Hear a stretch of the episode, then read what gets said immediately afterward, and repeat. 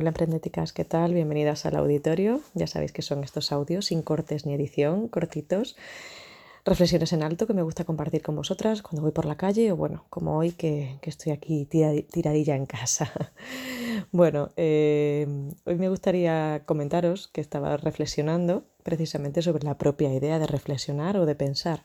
Yo creo que últimamente está, bueno, últimamente ya desde hace años está como muy, muy denostado, ¿no? Como, como que no tiene no, no, tiene buena prensa el hecho de comerse la cabeza, ¿no? O sea, de pensar, cuando alguien piensa mucho, ah, no pienses tanto, no te comas tanto la cabeza, no te rayes. Y yo creo que, bueno, que esto ha calado hondo, profundo en nuestro cerebro y yo creo que la, la gente, pues, precisamente tiende a no pensar. Por eso también todo lo que son, pues, los, las ofertas, eh, todo el marketing y y todo está enfocado pues a, que no piense, ¿no? A que el consumidor no piense, a que el consumidor, el cliente, el paciente, el alumno no piense, sino que actúe. Y yo quiero aquí romper un lanza a favor del pensamiento, a favor de darle vueltas al coco, porque a veces es muy importante y a veces es simplemente placentero. Yo quizás os quiero hablar simplemente del pensar por placer.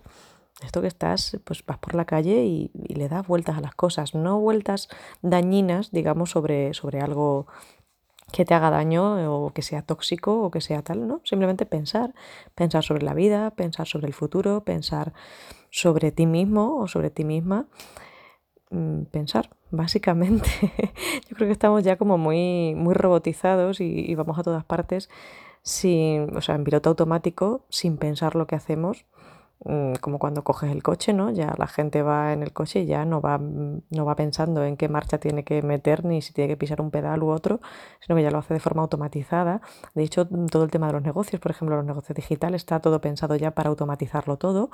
En temas de marketing hay libros incluso eh, de usabilidad, esto ya hablaremos otro día, el tema de, de cómo, cómo se enfrenta pues, una web, por ejemplo, a los clientes, de cómo cómo utilizan los patrones de conducta de los propios clientes y hay un libro que se llama No me hagas pensar.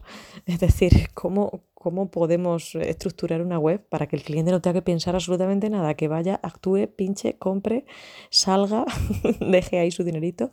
Entonces, bueno, yo mm, soy bastante partidaria del pensar que después me pueden decir que me como mucho la cabeza, que soy una rayada o que estoy todo el día maquinando, pues muy bien, pero es que a mí pues, pues me gusta y lo hago por placer. Vamos, lo que, lo que viene siendo que pensar, pues me pone, ¿no?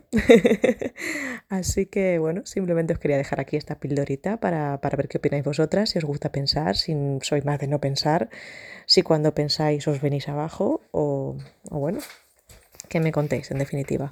Os mando un saludito y hasta la próxima. Chao.